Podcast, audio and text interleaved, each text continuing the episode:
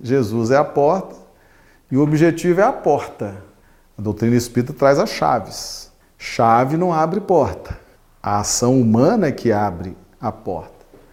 Mas você precisa da chave para destrancar. Se você não tem a chave, você vai passar pela porta e vai arrombar a porta. E ao arrombar essa porta, você vai criar circunstâncias kármicas das quais você terá que reparar depois. Então, essa é a proposta da doutrina espírita. É a fé raciocinada, é a evolução consciente, é você ter projetos na sua evolução. Porque já que você tem a chave, você não precisa mais arrombar portas. Lembrando que a chave ela está ali, ela está pendurada, ela está numa estante, ela está numa moldura, ela está num quadro. Você pode deixá-la ali de enfeite e continuar arrombando portas. Você pode não ter entendido muito bem esse mecanismo. Mas muitas vezes é preciso que você vá lá, tire a chave da estante, da moldura, da gaveta e com muita habilidade vá lá destranque a porta, abra e faça a sua evolução espiritual. Então, o nosso objetivo é o Evangelho de Jesus. É lá que está a revelação de Deus. É lá que o Verbo se fez carne e é lá que está a nossa tranquilidade na nossa evolução espiritual. Agora, sem as chaves, nós vamos arrombar essas portas e, em vez de de ser bom vai acabar sendo ruim. Por isso que a gente estuda tanto. E o pessoal às vezes pergunta, ah, mas por que a gente estuda tanto? Ué, foi Paulo que nos ensinou. Transformai-vos pela renovação do vosso entendimento.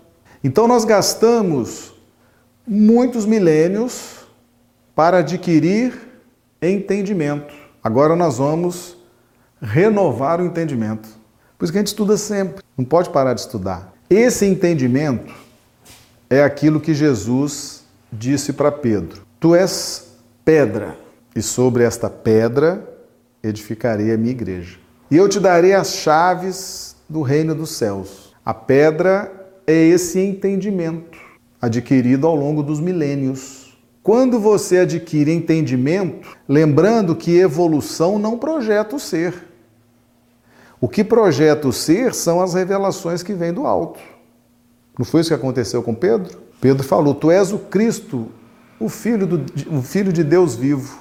Aí Jesus festejou com Pedro: Bem-aventurado és tu, Simão Barjonas, porque não foi a carne nem o sangue que te revelou, mas meu Pai que está nos céus. Carne e sangue não revela nada, gente. Você pode estudar, estudar, estudar, estudar, estudar, adquirir entendimento. Você está se equipando para começar a receber as revelações do alto, perceber essas revelações quando Jesus fala para você. Porque Pedro é cada um de nós. Geralda, Sandra, eu te darei as chaves. Estou te dando as chaves, mas não pode mais fazer o que a multidão faz. Sair da multidão. Se você já tem as chaves, se Jesus já te deu as chaves, você entra naquele contexto da parábola do bom samaritano Descia um homem de Jerusalém para Jericó. Jerusalém é a cidade espiritual das orações, que vive a espiritualidade, a fé. Vai para Jericó, que era o centro comercial dos banqueiros, dos agiotas, dos comerciantes, do materialismo. Então, toda vez que a gente desce do patamar de vivência espiritual para as questões materialistas, nós somos assaltados. Não foi isso que aconteceu com o homem? Foi assaltado e quase morreu. Então, quando nós recebemos as chaves, significa que nós já temos pedra. Pedra simboliza esse conhecimento, esse entendimento, esse equipamento que nos habilita a essas conexões mais sutis com o alto. Percebe? Porque a carne não revela nada, não, gente. Não foi nem a carne nem o sangue que te revelou. Não adianta ter todo o conhecimento, ter vivência, ter. Isso não projeta. O que nos projeta é o que vem do alto, que vai nos inspirando. vai nos intuindo, vai nos dando direção. Agora, para isso, você tem que estar no estado espiritual de pedra. E depois que você está nessa faixa, não pode mais fazer o que a multidão faz. Esqueceu o homem velho. Com um agravante. Lembra o Evangelho segundo o Espiritismo? O homem no mundo. Você tem que viver no mundo, pagar suas contas, trabalhar, honrar suas responsabilidades, viver como homem no mundo, mas não fazer o que a multidão faz. Por que, que nós estamos recebendo as chaves? Porque Jesus quer nos dar as chaves assim de graça? Não. Porque a nossa evolução já está dizendo: preciso das chaves. Quando nós estamos prontos, é como se Jesus estivesse ali de sobreaviso com a equipe dele. Estamos prontos? Jesus começa a trabalhar de uma forma diferenciada em nosso benefício.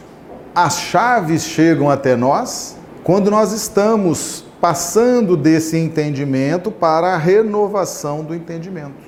Aí nós temos que estar atentos às chaves. A doutrina espírita tem um slogan muito, muito marcante: Jesus à porta, Kardec a chave. Então nós estamos recebendo as chaves, não estamos? Então, meus amigos, quando Jesus chega na vida da gente, tudo pode mudar. Ele tem poder, capacidade, competência para mudar completamente a nossa história. E ele se prontifica a isso. Ele se prontificou a mudar a história de Judas e mudar a própria história e mudar a história do martírio. Agora, é tudo no plano da inspiração, né? A diferença de quem é pedra e quem não é. Vamos imaginar que Judas estivesse pronto. Porque quando Jesus falou da pedra, ele não falou para os discípulos: vocês são pedra.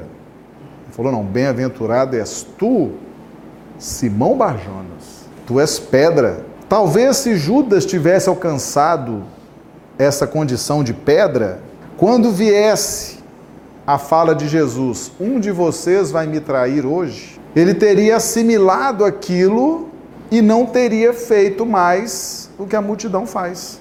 Mas ele estava preparado para uma revelação daquela? Ele já tinha a pedra como conquista psíquica, mental, espiritual? Veio a revelação, não veio do mais alto? Veio de Jesus. Revelação do alto. Um de vocês vai me trair. Isso é a revelação do mais alto. Mas ele era pedra, ele tinha elementos, convicções, conhecimento, tinha preparo para assimilar.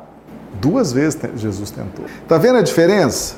Pedra, quem já possui esse estado de pedra, simbolizado pela pedra, e quem não possui, Pedro capta o influxo do mais alto.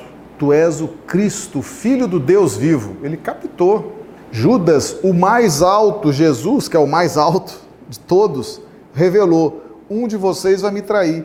Ele não captou. Mesmo dizendo assim, poucos metros dele, poucos centímetros, um de vocês vai me trair. É bem diferente, né? Então, essa é a importância, meus amigos, da gente valorizar a evolução, valorizar a vida, valorizar os estudos, as experiências porque isso vai nos capacitando a receber essas revelações, a assimilar, a metabolizar essas revelações. Agora, se a gente não conquista essa condição que Jesus chamou de pedra, a diferença. Né? Você vê Pedro e Judas. Estou muito caro a Judas. Judas veio se redimir séculos depois depois de algumas reencarnações muito dolorosas, quando reencarnou como Joana d'Arc. Acho que eu já contei para vocês o porquê de Joana d'Arc. Porque a França estava em guerra e no território francês já estava sendo trabalhado os genes ou a genética de corpos para receber os filósofos, os pensadores que iriam preparar o ambiente intelectual, filosófico, emocional para a chegada da doutrina espírita. Como eram espíritos de uma vibração muito forte, precisavam de corpos mais bem estruturados geneticamente. E a França já estava passando por esse processo de aperfeiçoamento genético. E a guerra iria dizimar esses corpos. Esse trabalho seria todo perdido. Porque esse é um trabalho lento, né? Depois dessa, dessa encarnação de Joana d'Arc, em que a, a genética francesa foi preservada, aí tempos depois vieram os precursores da doutrina espírita. Por que, que a doutrina espírita surge na França?